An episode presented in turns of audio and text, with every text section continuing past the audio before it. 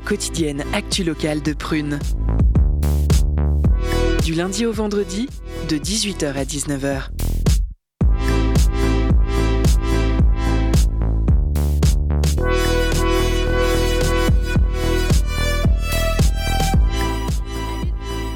Et oui, comme l'a dit euh, la petite dame du jingle, c'est l'heure de curiosité. Alors bienvenue à vous, nous sommes le lundi 6 mars 2023 et ça y est, les jours rallongent. Et avec ça, la ville de Nantes se part de nouvelles couleurs. D'abord le jaune avec les mimosas et les jonquilles, puis le rouge avec les camélias. Et si vous êtes du côté du quartier du Bouffet, regardez, les cerisiers blancs et les magnolias roses ne vont pas tarder à éclore. Alors par contre, si vous tombez sur des orchidées bleues, là, ça veut dire que vous êtes chez un fleuriste et que vos fleurs sont artificielles. Et oui, car le bleu n'existe pratiquement pas dans la nature. Alors il y a une superbe explication à ça, mais je suis ni Fred ni Jamie, et si je me lance, ça risque d'être incompréhensible, et on va démarrer l'émission à 18h30. Donc je continue. Alors, même si c'est une couleur primaire, le bleu n'est donc pas très naturel. Ah bah tiens, ça me fait penser aux publicitaires qui nous ont fait croire pendant des décennies que les règles étaient bleues. bon, maintenant qu'on a réglé ça, on va peut-être vous apprendre que parfois c'est ah, tellement douloureux. C'est marrant parce que ça existe quand même depuis la nuit des temps. Lucie, Falbala, Cléopâtre et Marie-Antoinette avaient leurs règles tous les mois. hein. Et peut-être même qu'elles en souffraient. Alors, en attendant qu'un scientifique, ou plus probablement une scientifique, trouve le remède miracle et passe au-dessus des lobbies Neuroflash et Antadis. Nous, ce soir, on a envie de parler de l'endométriose, cette maladie menstruelle qui touche près de 10% des Françaises. On est ravis de recevoir Nathalie Guéhenec et Elodie Béguin, qui sont les cofondatrices de l'association Endonaissance, qui démocratise et aide les femmes qui ont des règles douloureuses. Bonsoir. Bonsoir. Bonsoir. Bonsoir. Alors Lisa va vous donner la parole d'ici quelques minutes. Et puis nous accueillons aussi dans le studio deux autres nanas qui ont du talent. C'est Margot Corradini et Pauline Olivier, les créatrices de la cocotte solidaire sur l'île de Versailles. Au numéro 1 précisément, vous ne pouvez pas la louper. Il s'y passe toujours quelque chose. Alors, les filles sont pas encore là, mais elles vont bientôt arriver. Et elles vont nous raconter notre, leur histoire au micro de Lisa, encore une fois. Sur tous les fronts, Lisa, magnifique. Et ce sera dans la deuxième partie de l'émission. Et entre donc deux cycles de conversation, il y aura de la musique et les chroniques d'Enzo et peut-être Victor s'il revient d'Italie à temps. Kelly à la régie. Ouais, on a réuni la fine fleur de prune pour cette émission. Et on va commencer tout de suite avec le Zoom Actu.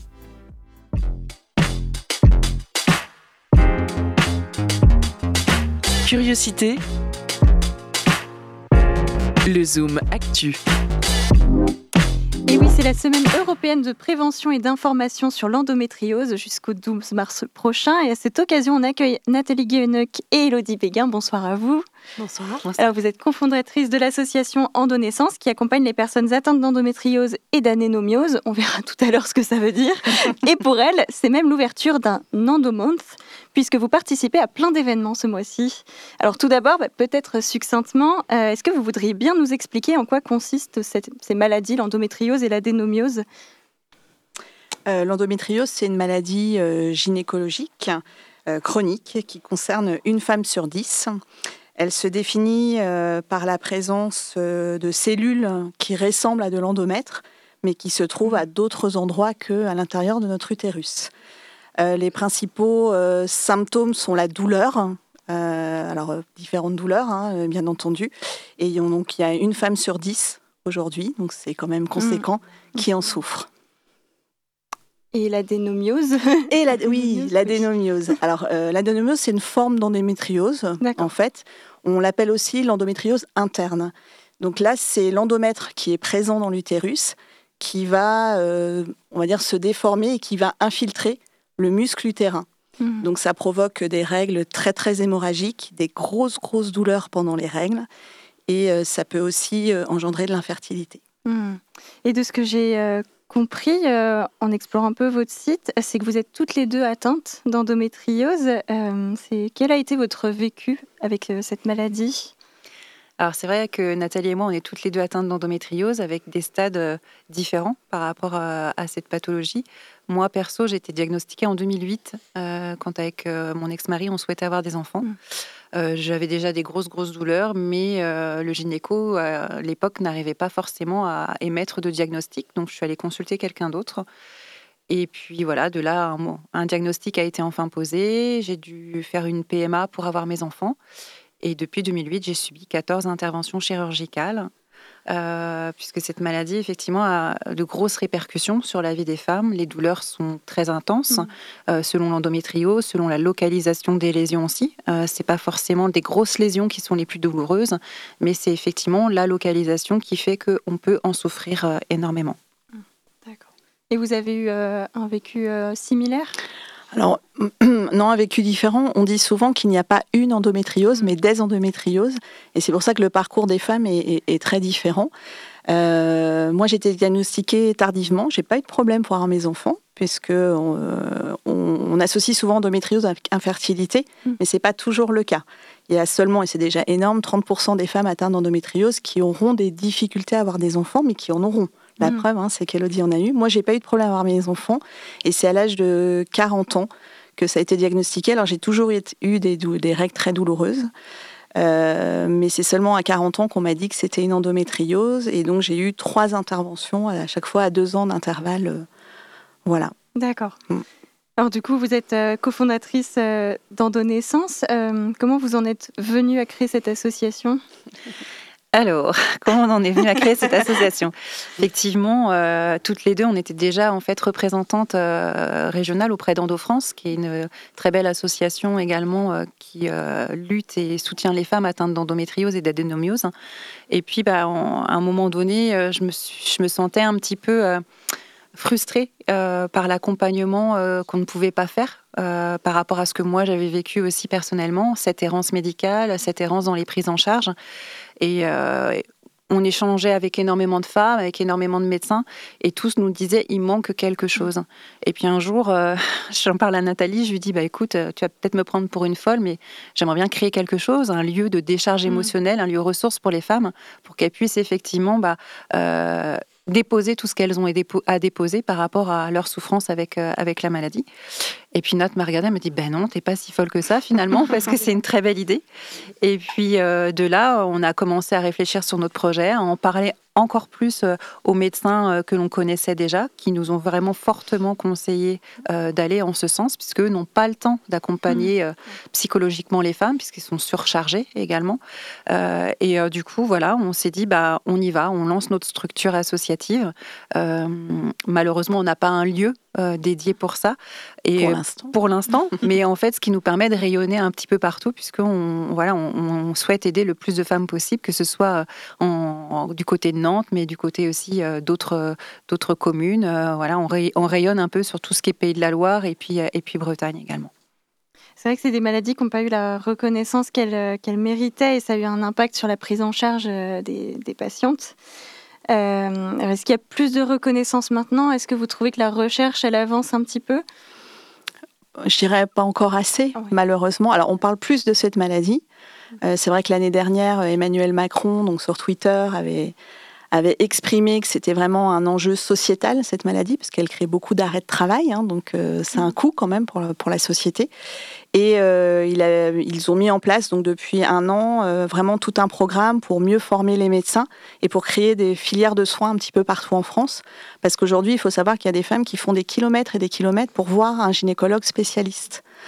Donc c'est vraiment problématique et ces filières ont pour but en fait de, de pouvoir noter, c'est-à-dire qu'on pourrait avoir accès à des médecins proches de chez soi qui seraient un peu mieux formés, notamment des médecins généralistes et des sages-femmes, parce que c'est les premiers qu'on va aller voir, hein, les généralistes, pour éviter de s'entendre dire c'est normal d'avoir mal, madame, ou c'est dans votre tête. Ah, Donc voilà, en formant mieux les médecins, bah, le diagnostic sera forcément fait plus tôt, et puis euh, ça permettra aux femmes psychologiquement de se sentir écoutées et soutenues. Donc ça avance un petit mm. peu.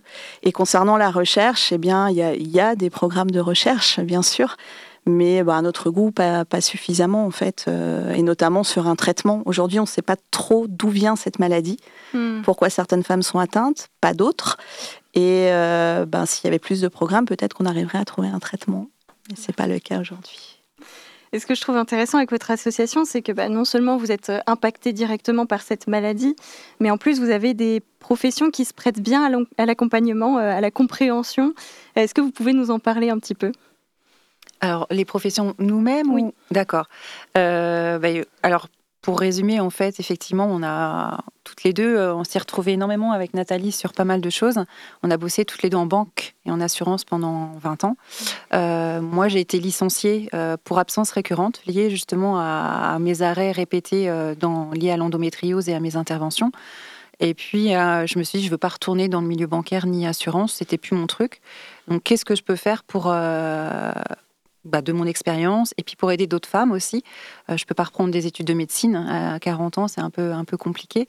Euh, et de là, j'ai rencontré une naturopathe et ça a été pour moi un déclic en fait de, de reprendre une formation, de revoir vraiment euh, ma mission de vie afin de permettre effectivement avec mes connaissances que j'ai en matière de la maladie à titre perso, mais en plus grâce à, à ma formation de naturo, de, de, travailler sur la mmh. globalité de la prise en charge des femmes. Et il me semble que Nathalie, vous aussi, vous avez euh, une profession, vous êtes euh, coach, il me semble. Oui, moi je suis, alors pareil, banque, euh, je me suis recyclée. Ah oui. et, et, maintenant je suis coach en développement personnel et mm. professionnel. Et, et c'est vrai que dans le cadre de cette maladie qui a un impact psychologique très très fort dont on ne parle pas assez. c'est une maladie qui touche notre féminité quand même. Hein. Mm.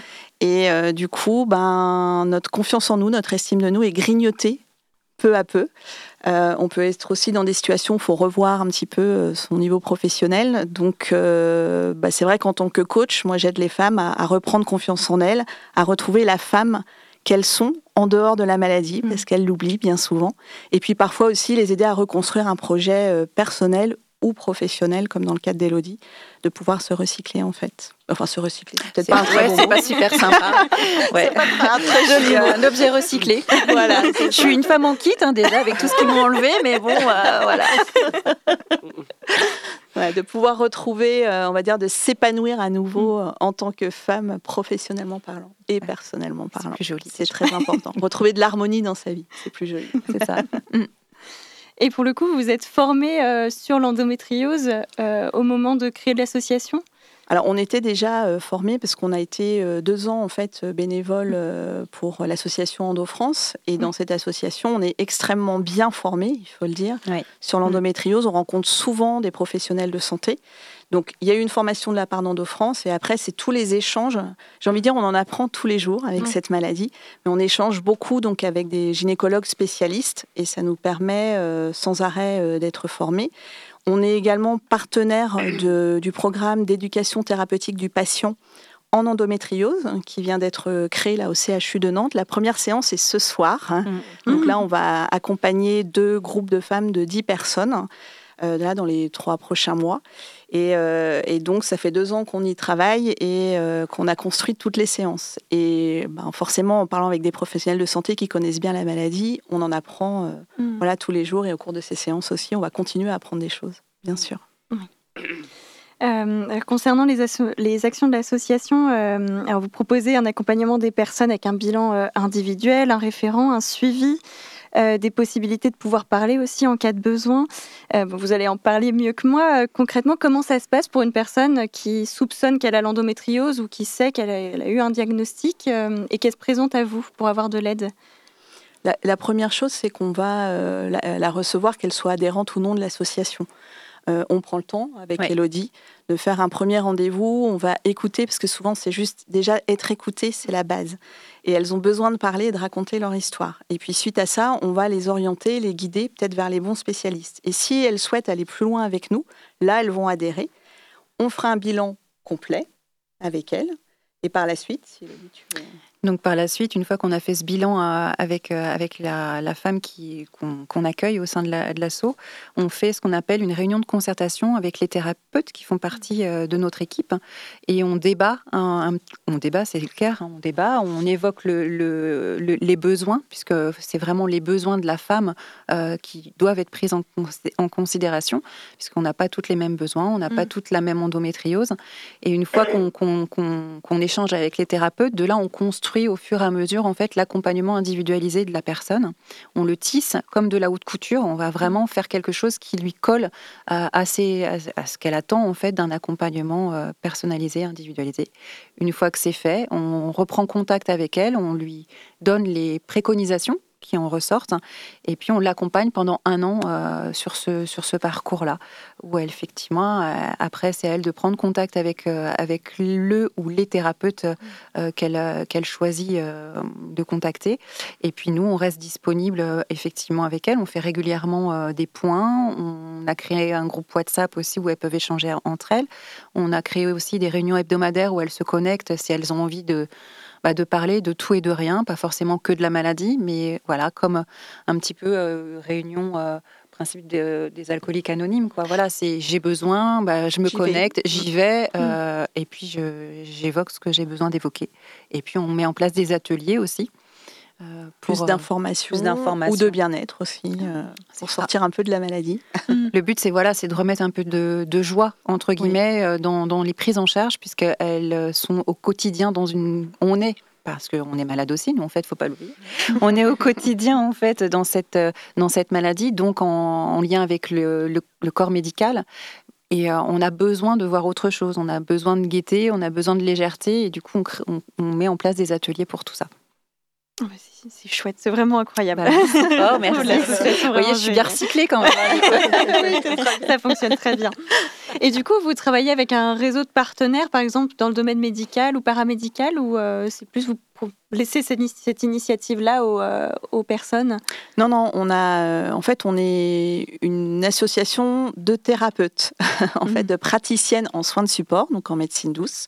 Et donc, nous, on a créé une équipe alors, ce n'est pas un annuaire de praticiens, pas du tout, parce qu'elles viennent aux réunions de concertation et elles s'investissent dans l'association.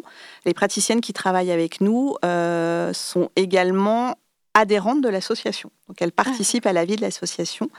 Euh, elles nous proposent des ateliers aussi gratuitement voilà, pour, pour aider les femmes. Donc, on a des naturopathes, sophrologues, hypnothérapeutes, art-thérapeutes, une psychologue, bien sûr. Euh, des ostéopathes, une conseillère, en image, une conseillère en image, aussi. une praticienne en shiatsu. Mm. Euh, voilà, et on est toujours à l'écoute euh, de, praticiens qui, nous sollicitent pour voir si ça peut correspondre. Le, but, c'est d'avoir un large éventail, hein, parce que chacune, on est différente et on n'a pas forcément les mêmes besoins. Voilà. Alors on en parlait tout à l'heure, c'est la semaine européenne de prévention et de sensibilisation à l'endométriose et vous avez beaucoup d'événements de prévus à cette occasion. Mm, mm. Donc euh, aujourd'hui, on en parlait tout à l'heure, vous aviez un stand d'information à la faculté de pharmacie. C'est ça. Euh, est-ce que vous pouvez nous dire quels sont vos événements à venir? Alors, euh, nous, ça ne s'arrête pas à la semaine de l'endométriose. du coup, nous, on a appelé ça l'Endomars 2023. Euh, donc euh, cette semaine, on l'a dédié vraiment à la formation et la sensibilisation, parce que c'est très très important. Donc avec ce premier stand euh, aujourd'hui. mercredi, qui sera la journée de la femme, on sera présente au centre endométriose de la clinique Santé Atlantique de Saint-Herblain, donc de 10h à 16h. Et puis jeudi, on retourne avec les étudiants, on sera au restaurant universitaire euh, bah, juste euh, pas très loin, euh, à côté, le, le ouais, Ricordo, à côté de l'Hôtel Dieu. Mm. Après le 22 mars, on continue toujours sur, sur notre lancée. on aura une conférence au CHU, ah, voilà, au CHU de Nantes, avec comme intervenant le professeur Ploto, euh, qui est vraiment un gynécologue spécialisé en endométriose, ainsi que le docteur Cardeillac, spécialisé également en endométriose et qui est euh, la coordinatrice du programme ETP Tout à fait. Euh, du CHU de Nantes. Bah, tous deux, ils sont spécialisés aussi par rapport à, tout ce qui est douleur pelvienne. On en, on en, a énormément quand on est atteinte de ces pathologies. Et puis, on a aussi le docteur Amélie Lévesque qui sera présente, qui est une algologue, euh, et qui travaille beaucoup sur tout ce qui est euh, bah, douleur pelvienne, mmh. hypersensibilité aussi. Voilà, donc euh, on abordera pas mal de choses, bah, les traitements, la chirurgie. Et voilà, donc c'est le 22 mars au CHU de Nantes, à l'amphithéâtre Paul Lemoine. Et puis pour s'y inscrire, puisque les nombres de places sont limités, mmh. c'est 120, on a un petit lien Hello Asso sur, sur le site d'Andonné. Euh, ensuite, le 24 mars, on aura un atelier artistique. On a décidé, de, avec une art thérapeute, on va euh, essayer de co-créer quelque chose autour de l'impact de l'endométriose sur notre vie et des douleurs. Et puis on espère, euh, peut-être qu'on vous en reparlera, que on, on l'expose quelque part, ce Ah serait bah chouette. ouais, C'est ce vraiment ce qu'on aimerait, effectivement. Mm. Et puis après, on va faire du sport. Après, on fait du sport euh, le 26 mars. Euh, si vous ne savez pas quoi faire euh, le 26 mars, euh, il y aura l'ando- la Zumba Party pardon, organisée par Elan 2000, donc une, une chouette association aussi de Toiré-sur-Loire à la salle du Pré-Poulain. Euh, toutes, les toutes les entrées en fait seront reversées à Endonaissance et à une autre belle association qui est l'association Ma Parenthèse qui aide les femmes atteintes de cancer féminin. Et euh, du coup, voilà, ça sera basé à Toiré-sur-Loire le 26 mars à 10h30. Et on remet ça le 2 avril à Nantes. aime ça, on est des dingues. on est des dingues. Et on s'est dit, les Nantais, il faut qu'ils se bougent. Donc, euh, Endo Zumba aussi à Nantes, à la salle du Breil. euh, voilà, euh, avec deux séances, une à 10h, une à 14h, là, pour les gens oui. qui, qui viendront. Entrée libre, on donne ce qu'on veut pour, pour nous soutenir. Voilà, donc toutes ces infos, de toute façon, seront dispo sur euh, notre page Facebook et Instagram. Euh, Voilà, on, on en redira plus au fil, au fil du mois. Oui, mais Voilà. j'a- j'allais en venir. On peut vous suivre du coup sur Facebook, Instagram. Oui, Il ça, y a tout à d'autres euh, réseaux sociaux. Euh, on est sur LinkedIn Ouais, aussi. LinkedIn, on on publie un petit peu juste, moins pour ouais. l'instant, mais euh, voilà, c'est LinkedIn, Facebook et Instagram pour l'instant. Et puis on a un site euh, internet qui est en cours de construction, on va dire. Il y a quelques petites infos dessus, mais Voilà. il n'est Et pas totalement finalisé. Donc, si besoin, il faut vraiment nous contacter par mail euh, ou directement sur euh, Internet, euh, Facebook et Insta. Ok. Il n'y a pas de souci. Alors, est-ce que vous voudriez ajouter quelque chose à destination de nos auditeurs Un petit message ou- Euh, moi, je voudrais dire euh, tout d'abord merci, vous remercier de nous avoir donné la parole, parce que c'est hyper important. c'est hyper important de pouvoir communiquer autour, euh, autour de ces pathologies, et puis dire aux femmes et aux jeunes femmes qui nous écoutent de ne pas rester seules euh, face à ces douleurs, face à toutes leurs questions, euh, parce qu'aujourd'hui, ce n'est pas normal de souffrir autant, euh, de ne pas pouvoir se lever, de ne pas pouvoir aller au boulot ou à l'école ou au collège, etc., quand on a des règles. Et euh, voilà, on est vraiment à leur disposition si elles ont besoin d'échanger avec nous. C'est passionnant. Moi, je pourrais parler des règles pendant euh, des heures. Vraiment. en plus, j'ai mille milliards de questions à vous poser. En vrai, je suis hyper intéressée par le sujet. Mais euh, on vous réinvitera, on fera un Avec endo plaisir. show. Ah, carrément. Ah bah, avec L'heure grand entière. plaisir. avec plaisir. Non, c'est vrai. Merci beaucoup, euh, Nathalie et Elodie. En plus, vous inspirez vraiment la confiance. Et, Ah, merci, c'est ça fait plaisir. et, euh, je trouve ça passionnant de vous écouter. Merci. Donc voilà, c'était euh, c'était notre oui, interview, je- Lisa. oui, La première. peu- oui, je vous, je vous remercie infiniment. Mm. Du coup, Nathalie Guénec et Elodie euh, Béguin, pardon, d'être venus intervenir sur Prune. Et puis, bah, j'invite nos auditeurs évidemment à venir euh, sur le, travail de l'association et à venir aux événements. Venez nombreux. Excellent. Ouais. On vous accueillera avec plaisir. Oh, C'est bah. ça. Et on voulait euh, conclure l'interview avec euh, une chanson à propos des règles. Mais franchement, il y en a tellement peu, c'est hyper rare. Je crois qu'en tout sur Terre, il y en a 15. Donc c'est pas beaucoup. Il y a Stromae, tous les mêmes. Il y, a, euh, il y a un morceau poésie de Beyoncé euh, qui, en gros, propose de euh, mettre des pages, si mes souvenirs sont bons, des pages de la Bible en tant que tampax. Donc c'est assez intéressant. Sinon, il y a Mary J. Blige et Dolly Parton qui ont fait une chanson sur euh, le PMS, euh, Premenstrual Syndrome of Period. et euh, bon, bah, du coup, j'ai pas été convaincue. Donc, avec Enzo, on a plutôt choisi euh, une chanson avec euh, du flow abondant. C'est exactement Et, et ça s'appelle et ça s'appelle Gritea Peng avec My Love.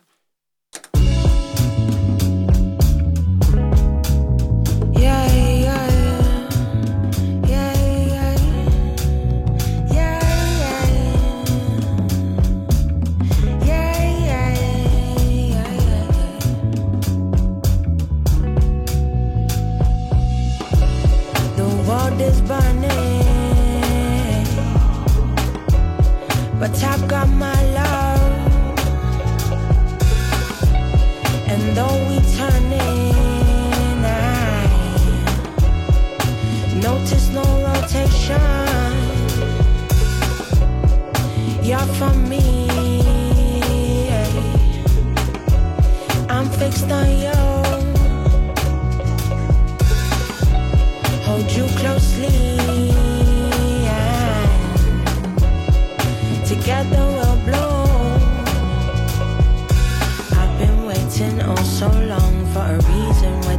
Right or wrong. I was slipping, now I know that there's no dipping from responsibilities. I hold no hostility for me, for you to inherit or seek out. From young, we will speak out. I have traveled though so far to receive you. I'm not there yet, but I see you with a clear view. I welcome you and sacrament the grace you bring. I've only prayed for. It's you I adore. It's you I adore. The world is burning, but I've got my love. Though it's concerning,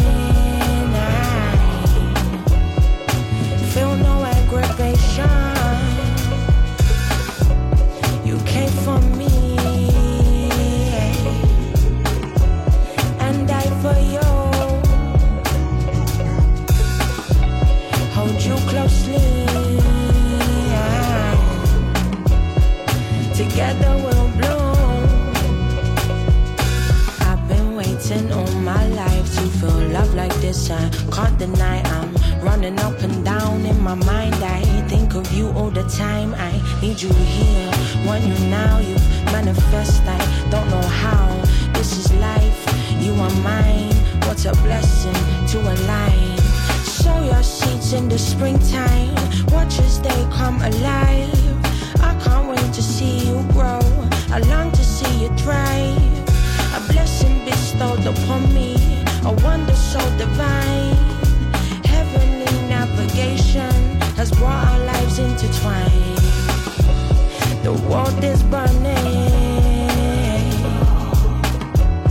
but I've got my love, and always turning. I notice no rotation. You're for me. You. Hold you closely. Together we'll bloom. The world is burning. The world is burning. The world is burning.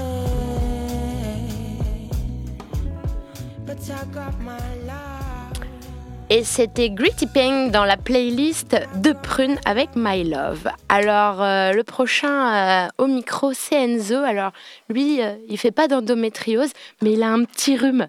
C'est la, fin de l'hiver, le corps est fragile. Ouais. Bon, euh, Enzo, de quoi tu veux plus ou moins nous parler? Des femmes, des hommes? Des femmes, bien sûr, Ah, à l'approche yes. du 8 mars. C'est parti. Curiosité. Les chroniques de la rédaction. Et oui, à l'approche de la journée internationale des femmes, qui aura lieu, comme vous le savez, le 8 mars prochain, mercredi. Cette journée de lutte pour les droits des femmes et également ce combat pour la fin des inégalités, des injustices et des violences vécues par les femmes. Alors j'ai été intéressée de voir où en était l'état de sécurité des femmes dans notre pays, notamment en ce qui concerne les violences sexistes et sexuelles. Force est de constater que la tendance n'est malheureusement pas à la baisse. Selon le rapport d'une soixantaine de pages du ministère de l'Intérieur que j'ai parcouru, en 2019, 209 000 personnes ont été enregistrées comme victimes de crimes ou délits à caractère sexuel et sexiste dans les procédures hein, saisies par la police et la gendarmerie nationale, dont 87% de femmes, soit l'immense majorité des cas. Et sans aucune surprise, 91% de ces crimes et délits ont été commis par des hommes. Et en 2021, ces violences sexuelles ont augmenté de 33%. Mais si on prend encore plus de hauteur et l'on considère tous les crimes et délits confondus, euh, au-delà des crimes sexuels, les chiffres sont unanimes. Les personnes mises en cause sont majoritairement des hommes avec une nette surreprésentation des 18-29 ans. Les auteurs présumés de coups et blessures volontaires sont à 86% l'œuvre des hommes. Alors, des questions se posent. Les hommes sont-ils naturellement, et le, terme naturellement est important, plus violents que les femmes. Et donc, est-ce que les femmes sont-elles plus morales que les hommes? Alors, la construction de l'image de virilité de l'homme comme être suprême et puissant a souvent poussé les hommes à utiliser la violence comme affirmation de soi et de domination sur les autres. Le psychologue américain Steven Pinker affirmait que chez la plupart des mammifères, les mâles sont plus brutaux que les femelles. Ils ont recours à la violence envers d'autres mâles car ils ont plus à gagner dans les confrontations physiques que les femelles. Alors on peut retrouver ce schéma chez nous aussi parce que on a cette image dès le plus jeune âge hein, euh, de, de, jeunes garçons qui aiment déjà jouer à la bagarre dans la cour de récréation. Et si nous prenons notre histoire majoritairement dominée par des hommes, ce sont eux qui ont décidé de la plupart des guerres, des génocides, des meurtres commis. Alors que des sondages montrent clairement que les femmes sont moins favorables à la guerre que les hommes. Au, au début des années 2000, aux États-Unis, les femmes étaient plus hostiles aux interventions en Irak et en Afghanistan sous le président Bush. Alors de manière empirique, selon l'expérience l'expérience commune, les hommes sont plus souvent du côté de la violence, surtout physique. Les femmes plus souvent du côté des victimes. D'ailleurs, en termes de violence conjugale, l'anthropologue Françoise Héritier remarquait déjà l'exclusivité humaine de ces violences. Elle affirmait, je cite, Dans aucune espèce vivante, les mâles tuent leurs femelles, parce que cela mettrait en péril la reproduction et la, la survie de l'espèce, sauf chez l'homme. Battre et tuer sa femme n'est donc pas un acte bestial, mais bien l'exception du mal humain. Alors pourquoi les femmes tuent, violent et agressent physiquement moins que les hommes? Est-ce par vertu, par une disposition naturelle à préserver la vie, ou simplement parce qu'elles ne possèdent pas la force physique ou le pouvoir pour passer à l'acte sans danger? Eh bien, les scientifiques et psychologues ont mené plusieurs études au cours de l'histoire pour savoir si l'on pouvait trouver une réponse scientifique à cette question eh bien beaucoup d'entre elles se sont révélées négatives, des études ne présentant aucune différence entre les sexes en termes d'usage de la violence lors de différentes mises en situation. Mais si on regarde plus profondément ces études, le problème de ces expériences, c'est qu'elles ne mesurent non pas la morale en tant que telle, mais plutôt le jugement moral, c'est-à-dire ce que l'on dit que l'on ferait, rarement les actes en situation. D'ailleurs, la neurobiologiste Catherine Vidal met en garde contre une forme de neurosexisme qui aurait vocation à qui aurait vocation à prouver des hypothèses scientifiques grâce à l'aide d'anciens préjugés et stéréotypes. Des femmes moins violentes? Ah bien c'est normal, les femmes utilisent uniquement la région du cerveau liée aux émotions, les hommes la région de la cognition, donc de la raison. Conclusion, les femmes jugent selon les émotions, les hommes, les hommes grâce à la raison. Eh bien oui, il y a des différences entre un cerveau masculin et un cerveau féminin, nous dit Catherine Vidal, mais autant qu'entre le cerveau d'un individu et celui d'un autre. Alors, toujours est-il que les femmes restent moins violentes que les hommes. Eh bien, la réponse se situe peut-être du côté de l'anthropologie. Cette différence entre les sexes ne serait pas naturelle, mais construite par nous-mêmes, par la société. Il n'y a pas de morale universelles, valables en tout temps et en tout lieu, nous dit Françoise Héritier, mais des morales, qui sont toujours locales, datées et évolutives. Quand elles fonctionnent dans une société, elles produisent des valeurs partagées par tous, mais distribuées selon les sexes, imputées au genre. Elles ne sont pas dictées par la nature, mais en obligeant les êtres à s'y conformer, elles sont considérées comme porteuses d'une nature. Ces valeurs sont relatives à chaque société. Par exemple, l'activité est chez nous associée au masculin, le féminin étant considéré comme passif. Dès lors, les femmes n'ont donc pas été confrontées à l'habitude de l'usage de la violence par leur rôle passif qui leur a été assigné, mais elles ont subi la violence masculine qui, elle, relève du soi-disant rôle actif masculin. Les hommes, par leur rôle et la construction sociale de leur genre, ont été plus exposés à la violence et donc à son usage. Les femmes sont-elles moralement meilleures? Non, selon des études, lorsque l'on remarque chez elles leur capacité d'empathie, d'oubli de soi et de souci des autres, elles sont seulement dans le rôle qui leur est assigné. Mais par contre, on peut estimer ces qualités du féminin plus profitables au monde, et l'on est en droit de les trouver plus bénéfiques pour tout le monde que les vertus viriles. D'ailleurs, selon une étude publiée dans la revue américaine The Atlantic, menée dans 162 pays, plus le pouvoir des femmes était grand, plus florissante était l'économie du pays, et donc sa stabilité. Et donc si l'on regarde notre histoire, les femmes qui ont été au pouvoir atteignent des records de longévité. Angela Merkel en Allemagne, Nicola Sturgeon en Écosse, la reine Victoria et la reine Elisabeth II qu'on embrasse. Dès lors, l'éducation doit miser sur un nouveau fondement de la masculinité. Une nouvelle morale, pour le coup, doit être mise en place au sein du rôle joué par les hommes dans la société pour tenter de réduire cette violence inhérente à la construction du genre masculin. Libérer le pouvoir des femmes, les rapporter à une égalité, c'est aussi libérer leurs vertus, plus pacifistes et moins tournées autour de l'ego, et surtout beaucoup moins viriles et toxiques. Et comme le disait si bien Simone de Beauvoir, personne n'est plus arrogant envers les femmes, plus agressif ou méprisant qu'un homme inquiet pour sa virilité. Oh là là là, merci Enzo. Je trouve que c'est vraiment une chronique d'intérêt international. Donc euh, j'espère qu'on va l'envoyer même à l'ONU. Ils ont besoin d'écouter ça. Vraiment, c'était excellent. Tu as fait beaucoup de recherches? Quand même un peu pour Ouais. celle-ci, ouais. Ok. Mais Eh la ben, question euh, n'est pas forcément euh, celle de la morale, mais plutôt qu'est-ce qu'on a fait de nos genres dans notre société? Excellent. Euh, God save Enzo.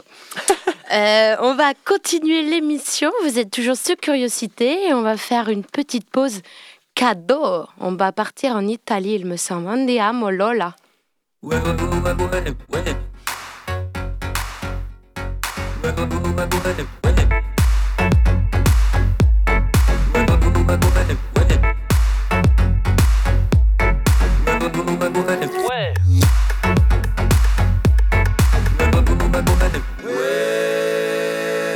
cadeau.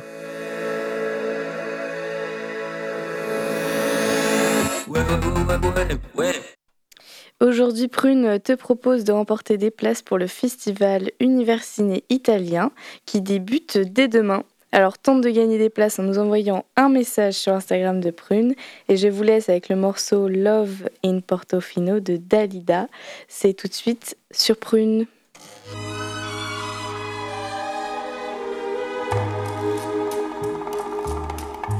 Found my love in Portofino. Perché nei sogni credo ancora lo strano gioco del destino a Portofino m'ha preso il cuore. Nel dolce incanto del mattino il mare ti ha portato a me chiudo gli occhi e a me vicino, a Portofino, rivedo te. Ricordo un angolo di cielo dove ti stavo ad aspettare. Ricordo il volto tanto amato e la tua bocca da baciare. I found my love in Portofino, quei baci più non scorderò. Non è più triste il mio cammino a Portofino. I found my love. Il y avait à Portofino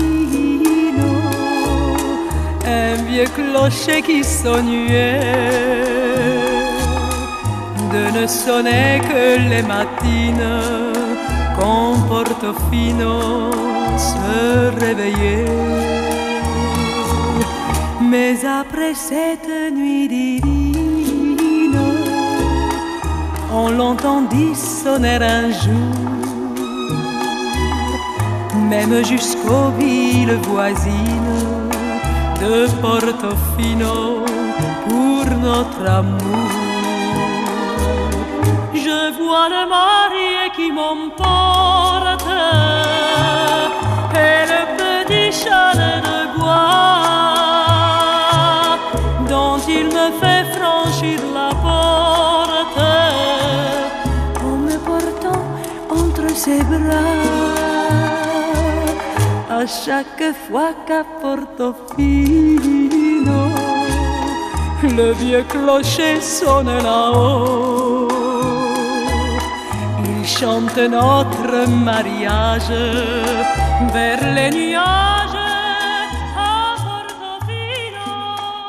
Fantastica la Dalida. Grazie. Alors, vous écoutez toujours Curiosité, une émission ce soir à 90% féminine. Il y a Margot et Pauline qui viennent de rentrer dans le studio. On va parler de la cocotte solidaire et elle nous régale en fait du mardi au dimanche, sauf le lundi. Et c'est pour ça qu'on a de la chance qu'elle soit avec nous ce soir. Et euh, c'est ici donc euh, qu'elles vont venir euh, faire euh, la popote, ou du moins la papote, avec C'est Lisa. beau. Curiosité. Portrait de vie. Aujourd'hui, pour le Zoom Actu, on reçoit la cocotte solidaire avec Margot Corradini et Pauline Olivier. Bonsoir. Bonsoir. Bonsoir. Alors, la cocotte solidaire, c'est une sorte de cuisine ouverte pour tous. Euh, c'est à peu près ça. La cocotte solidaire, c'est d'abord une asso et le but, c'est de lutter contre l'isolement autour de la préparation et du partage du repas. Donc en fait, on, on utilise euh, la cuisine comme excuse pour que les gens se rencontrent, pour créer de la mixité et pour que les gens se retrouvent. Donc euh, on a un groupe qui vient cuisiner le, le matin, on accueille jusqu'à 10 personnes. Euh, on va préparer entrée, plat, dessert avec des produits frais, locaux, de saison au maximum. Et à midi et demi la semaine et à 13h le week-end, on va accueillir jusqu'à 40 personnes. Et là, ça va être comme à la maison. L'idée, c'est qu'on va participer, euh, genre pour mettre la table, pour faire la vaisselle. Euh, c'est comme à la maison. Il y en a qui vont en faire plus, d'autres moins. C'est pas grave. L'important, c'est de faire ensemble. Et euh, pour que ce soit accessible à tous, le repas est à prix libre avec un prix d'équilibre indiqué de 9 euros. C'est ce que ça nous coûte avec donc les salaires, les charges, mais surtout les aliments qu'on achète. Après, chacun est libre de mettre ce qu'il veut, ce qu'il peut. Et comme ça, ça nous permet de recréer euh, une plus grosse mixité sociale. Et comment elle est née cette idée de la cocotte solidaire? Bah, je me lance aussi, hein, sinon c'est Pauline qui va tout dire. Merci pour ce merveilleux pitch, d'ailleurs, on va le reprendre. Euh, du coup, comment est née l'idée? Bah, euh, Je dois dire que c'est avant tout euh, une rencontre entre des potes, hein, il faut le dire, qui avaient envie de se lancer dans un projet commun, un constat aussi, d'être dans la ville, surtout en ville. on a peu de lieux, en fait, où on retrouve de la mixité sociale.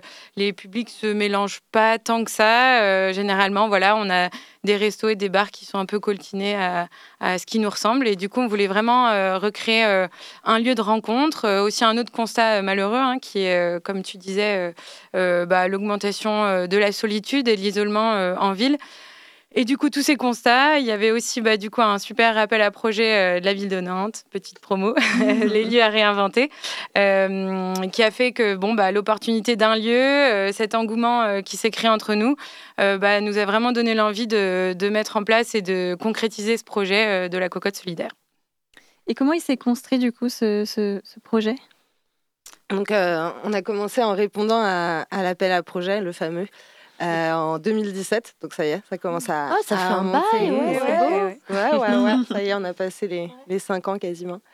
Euh, et du coup, on a remporté l'appel. Il y a une votation citoyenne. euh, où euh, les filles ont très bien bossé, parce que moi je suis partie en voyage à ce moment-là.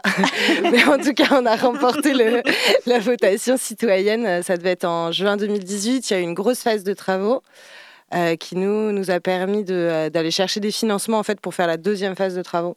Un peu tout ce qui se voit, euh, d'avoir des fours pro, enfin des trucs pratiques, quoi. Des tables, des chaises, voilà. et, et on a ouvert en septembre 2019. Euh, voilà, on était quatre copines à l'origine du projet euh, et on a créé ce qu'on appelle un, un collectif dirigeant. En fait, c'est une coprésidence où tout le monde, tout le monde euh, ah bah, se partage le pouvoir. Le pouvoir. Et, euh, et depuis que depuis qu'on a ouvert, on est sorti de ce collectif dirigeant qui est maintenant constitué d'une dizaine d'habitants en fait. Et quels sont vos rôles? Non, je voulais savoir si on les appelait les cocotiers. Ah. Alors, euh, on, a eu beaucoup, on a beaucoup de surnoms, ouais. Ouais. Alors le prochain qui utilise les petites cocottes, euh, voilà, Voilà, c'est ça ne sera pas obligé de rester. Euh, Faudrait peut-être nous trouver un surnom plus stylé. Les cocotiers, euh, pourquoi Ah, pas c'est pas mal, Pourquoi les pas cocotiers. Ah ouais Ouais, les Ouais, ça fait vacances, les Ouais. îles, tu vois. Ok, vas-y, ça me va. Pour ceux, que- les auditeurs qui voient pas aussi la cocotte solidaire, c'est le bâtiment en verre sur l'île de Versailles. On le voit de Oui, tous les on le côtés. Ouais. Magnifique avec On le le soleil. voit, mais étonnamment, euh, beaucoup de gens qui viennent sur l'île de Versailles nous disent euh, Ah, mais j'avais jamais remarqué. Et en fait, une fois, enfin, c'est comme si les gens n'arrivaient pas au bout. Et une fois que tu le vois, tu peux plus ne plus le voir. Quoi. Moi, je pense que le bâtiment, il est tellement chelou que tu sais, ton œil doit le bloquer. ah Qu'est-ce que c'est que ce Voilà. truc? Mais en tout cas, on est, on est là. Venez nous voir. Et du coup, vous avez des rôles assignés euh, dans l'association? Euh, alors au début, euh, vu qu'on était deux avec Pauline, on, était un binôme et on faisait absolument tout à deux. Et euh, après, on s'est dit, bah, ce serait bien qu'on soit plus que deux et qu'on arrête de faire des heures sup et que voilà, on retrouve un rythme. Et du coup, bah, on a pu embaucher, on a pu du coup rééquilibrer la charge de travail, on, on, essaye en fait de toujours garder un pied dans la cantine. On a quand même donc Colline et une autre Margot qui font un peu plus de cantine que nous à ce stade du projet. Colline, elle va avoir plus une casquette. Euh, comment on l'avait appelée? Régisseuse. Régisseuse cantine. Mais genre plus approvisionnement. Euh, voilà, euh, qui gère un peu la coordination vraiment de l'activité de cantine. Margot, elle va avoir plus une casquette, pardon, Margot, on a trop l'habitude, plus une casquette du coup de la gestion du lieu, un peu, bah, voilà, aussi sur la partie travaux aménagement. Et du coup, Pauline euh, a récupéré toute une partie administrative et financière euh, euh, en plus de partenariat. Et, et, moi, je suis très partenariat événementiel. Voilà, en gros, on s'est réparti un peu comme ça les rôles. alors, vous avez aussi un espace de vie sociale. Alors, qu'est-ce qui s'y passe? En fait, on, on, est un espace de vie sociale. c'est ça. Mais en fait, c'est une en gros, c'est une prestation que la CAF te demande de faire, enfin te, finance en fait pour euh, accueillir. Donc euh, l'idée, c'est vraiment euh, accueillir le plus de public possible avec une plus grande mixité de public. Enfin, c'est littéralement ce qu'on fait déjà. Mm. Mais cette prestation nous a permis en fait d'ouvrir sur des beaucoup plus larges horaires et donc de proposer des ateliers, des concerts, des, des événements, des un million de choses différentes, avec euh, en gardant toujours ce principe du participatif, mm. du prix libre, euh, et que voilà, ce soit des choses qui soient abordables, euh, enfin pour tout le monde, et qui créent du lien surtout. Mm. vous avez aussi des projets culturels avec deux cycles de rencontres musicales. Est-ce que vous pouvez nous en parler? Oui, carrément, ça c'est un peu dans les nouveautés. Et puis vu qu'on est à Prune, il faut bien partir. Oui, c'est l'occasion. parler du, du, côté culturel. J'ai même pris des notes. Non, je suis sérieuse. ah, je euh, jamais vu faire ça. euh, du coup, ouais, il y a deux projets un peu qui sont nés euh, sur l'aspect culturel. Euh, toujours dans l'idée de faire des projets de manière euh, participative. Euh, donc il y a un projet qui s'appelle donc Cuisine ta prog. C'est un projet qu'on a mis en place en partenariat avec Panonica, donc qui est la scène de jazz et musique improvisée. Bah, bah c'est les voisins. Juste là, voilà, que vous connaissez bien. Et en fait, avec Camille, on s'est rencontrés. On avait envie de faire des choses ensemble. C'était aussi dans l'idée de faire des ponts entre les différentes structures du quartier.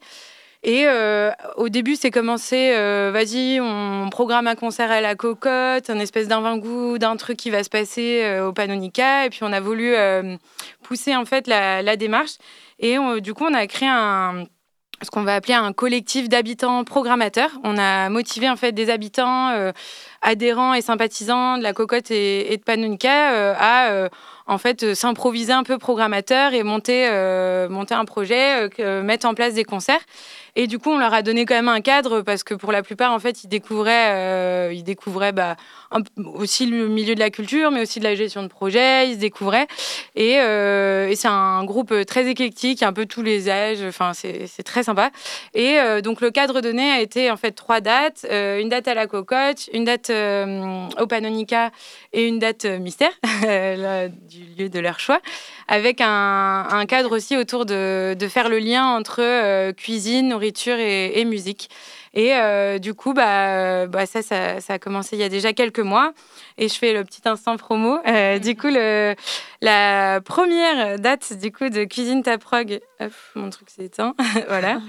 Euh, ce sera donc le jeudi 25 mai. Donc la première date a lieu à la Cocotte. Et donc, c'est une soirée avec Fabien Evensky et Bruna Etzel, donc qui sont un duo bossa nova, guitare et voix. Ah. Donc, ce sera ouais, une soirée euh, plutôt, euh, plutôt douce. Euh, l'idée, ça va être aussi de bah, en fait d'avoir un dîner avec euh, on a fait vraiment un travail avec ses habitants de se dire bah on a fait des sessions d'écoute et, euh, et, on s'est projeté en se disant bah qu'est-ce que enfin quelle saveur en fait euh, quel mm. goût à quel goût ça te fait penser?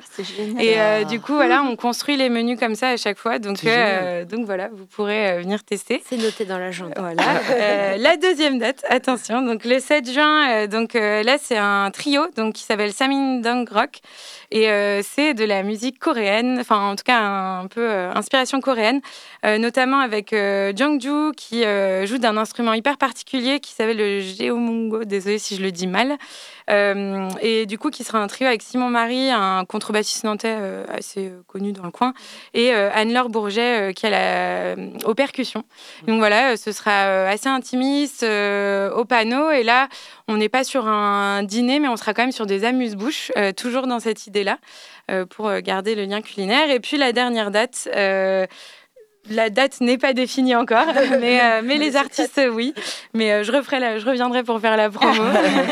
et euh, du coup, quand même, pour les introduire, ce sera cette fois-ci, on, on, a eu de la chance, on va même avoir deux, enfin plusieurs artistes sur cette soirée avec euh, le duo Candel, euh, voix et clavier. On est plutôt sur de la musique cubaine.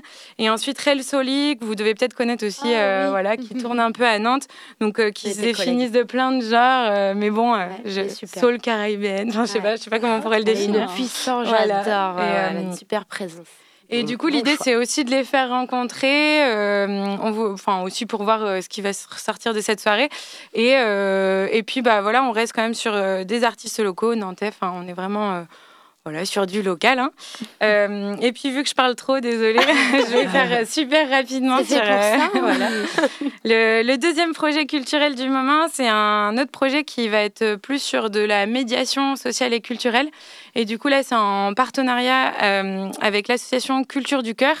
et l'idée de ce projet, ça allait être, enfin, c'était et c'est toujours, pardon, d'impliquer des personnes qui vont être plutôt bénéficiaires de l'urgence sociale, plutôt euh, des habitants des logements sociaux, euh, des quartiers aux alentours qu'on n'arrive pas trop à aller toucher. Mmh. Et euh, du coup, d'aller faire vraiment des temps beaucoup plus longs de médiation, d'aller faire des permanences en fait dans, dans les halls. On s'est mis en lien avec Nantes Métropole Habitat pour aller rencontrer les gardiens, pour essayer de mobiliser des personnes et que eux construisent aussi, participent à une petite programmation aussi sur l'été, parce qu'il y a quand même peu d'animations l'été à Nantes. Euh, et il y a quand même beaucoup de gens qui restent là parce qu'ils n'ont pas forcément les moyens de bouger. Mm. Et, euh, et, du coup, voilà, culture en cocotte. Et donc, ce sera trois, euh, trois dates, toujours aussi avec des choses à manger parce que c'est la cocotte solidaire. Donc, rencontre culinaire et musicale. et bah, on vous en dira plus. De toute manière, la, la prog n'est n'est pas tout à fait définie. Voilà. Ce sera avec plaisir. Alors, vous avez également un projet qui s'appelle Cocotte en vadrouille. C'est quoi le principe et comment ça fonctionne? Euh, la cocotte en vadrouille, c'est un projet qu'on a, qu'on a développé euh, surtout euh, au sortir du confinement et de tout ce qu'il y a eu comme, comme mesures sanitaires et sociales. nous, on a eu la chance de, de, pouvoir ouvrir lors du deuxième confinement parce qu'on a fait de l'aide alimentaire et ça nous a permis de garder du lien et de garder une certaine dynamique. Mais on s'est quand même rendu compte qu'énormément de structures autour de nous qui sont euh, trop chouettes avec des, projets euh, hyper chouettes, en fait, ont, ont, vu leur nombre de bénévoles et leur euh, dynamisme, on va dire, diminuer énormément. et nous, c'est vrai qu'on a toujours cette solution simple du faire à manger ensemble et, et manger ensemble, tout simplement. Euh, et on s'est dit, mais pourquoi pas euh, aller euh, chez eux, en fait, pour, pour développer exactement, enfin, pour faire un événement unique de cuisine partagée et repas partagés. Donc, en fait, on prend exactement le même principe, c'est cuisine ensemble et repas partagés à prix libre, mais ça peut être dans, un, dans une rue pour le printemps des voisins, dans un euh, dans, à la guinguette, euh, par exemple, de la Cambuse, euh, de, où on en a fait trois cet été. Voilà. Et, et, en fait, la nouvelle, la grande nouveauté de 2023, c'est que on a acquis un espèce de cyclo euh, de vélo de ouf. En gros, on est en train de construire une dinette qui bouge. c'est trop bien, quoi. Du coup, on a, alors d'ailleurs, on est à la recherche de noms parce que là, j'ai cuisine mobile, un peu en mode bat mobile, mais en fait, très personne ne comprend le truc. Euh, voilà, mais en fait, il y a un, four intégré, des plaques de cuisson, et genre moi, je me ramène avec mon petit vélo et tout, c'est trop stylé. Voilà. Euh, et du coup, ça y est, on sera prêt normalement fin mars, donc mais on est déjà méga overbooké. Donc en fait, euh, à partir de juin, si vous voulez qu'on vienne chez vous cuisiner avec, euh, avec vos adhérents, euh, vos, tous vos, parties prenantes, n'hésitez pas à faire appel à nous. On est là pour recréer du dynamisme et, et du mouvement. J'essaie de trouver un titre, la vroom vroom cocotte. ah, c'est dur, hein Franchement, la cocotte en vadrouille, là. Un petit concours prune aussi là-dessus. Oui, j'offre un, repas. À prix libre, de toute façon. la valeur est à déterminer. Et le café. Ouais, non, non, ok, ça sonne super bien. C'est c'est quoi le, le type de cuisine qu'on peut retrouver à la cocotte solidaire? C'est vraiment varié ou euh, vous, vous- vous êtes du monde de la cuisine déjà? Non, peut-être pas. Alors non, euh, aucune de nous en fait n'est euh, n'est cuistot de, Mm. de formation. Et, euh, et ça a été aussi un peu un choix euh, dans l'idée de justement un peu casser la hiérarchie qu'on peut retrouver dans les cuisines euh, Mm, ouais. avec un chef cuistot, même si parfois, voilà, quelques petites techniques en plus Ouais. nous servent bien. Mais bon, faut on aime bien cuisiner et on cuisine pas trop mal. Mais, mais voilà, pas de formation particulière en cuisine. Et pour les produits, bah, Pauline.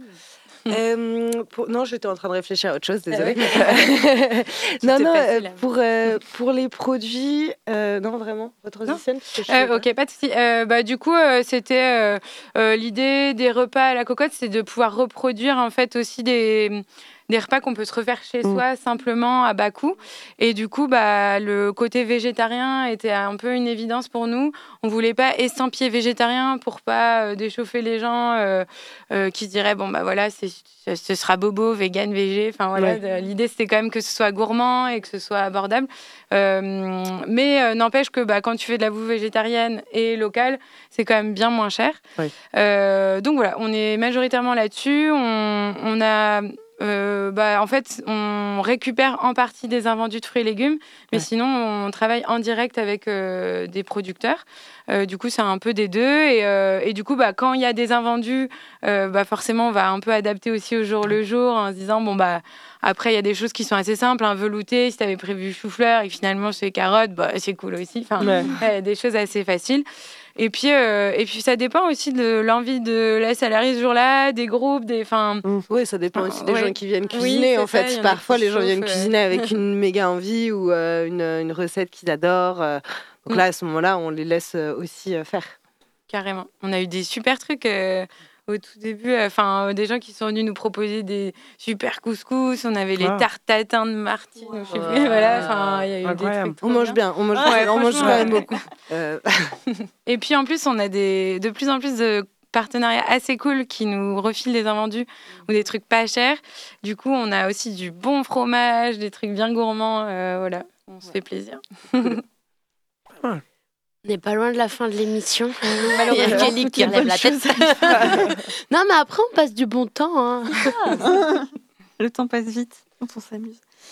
Euh, et ben merci beaucoup à vous. Du coup, Margot et Pauline. Eh ben, Et puis, bah, franchement, euh, ça donne super envie. Ah ouais. Ça me donne presque faim là déjà. Ouais, ouais, vraiment ouais, ça. ouais. ouais. Ouais. En tout cas, retrouver euh, Margot et Pauline sous les cocotiers de euh, l'île de Versailles avec plaisir. Allez discuter avec elles, elles sont géniales. Merci, merci de nous avoir invités. Oh ben de rien. Est-ce qu'on a le temps de passer une dernière, une musique de fin? Parce qu'on est un peu triste que l'émission se termine. Alors si on passait euh, Zao de Sakazan. Qui va la tristesse, vous ne m'aurez pas ce soir. J'ai enfin trouvé la sagesse et désormais les pleins pouvoirs. Quelle audace de me faire croire que je ne suis qu'un pauvre pantin manipulé par vos mains dégueulasses de désespoir. Marionnettiste je suis et sûrement pas l'inverse. Les émotions sont des couleurs, je suis le peintre qui les renverse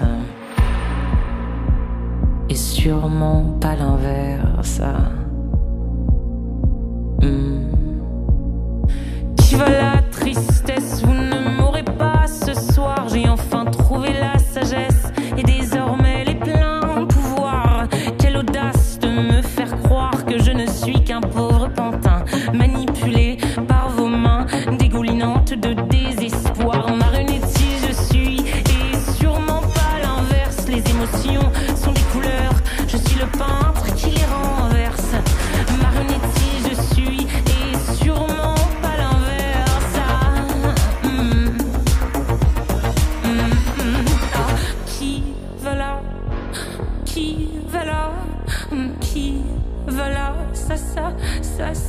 Moi.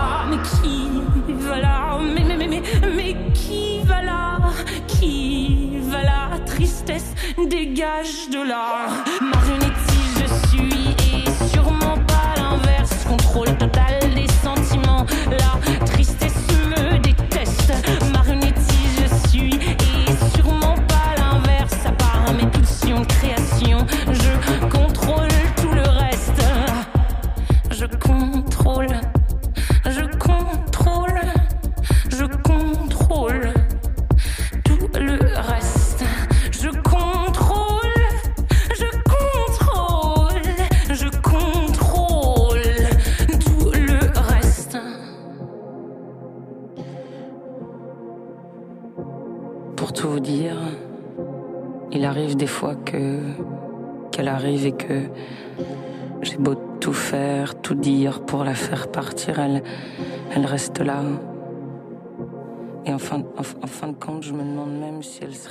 peu tout le temps. Alors c'était Zaotza avec tristesse. Normalement, elle, encore, euh, elle dure encore pendant une minute, mais là, on est clairement à la bourre.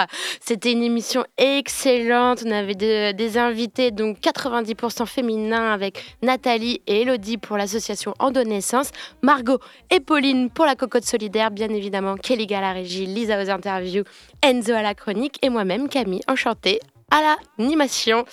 Euh, on se retrouve la semaine prochaine. Ciao à tutti.